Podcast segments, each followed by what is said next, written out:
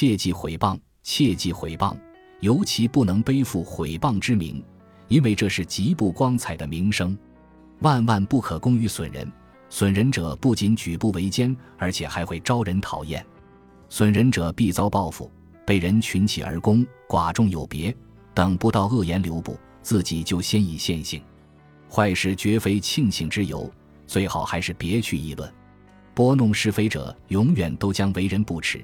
正人君子虽然有时也会同其相遇，但是主要还是乐其无机而非赏其才智。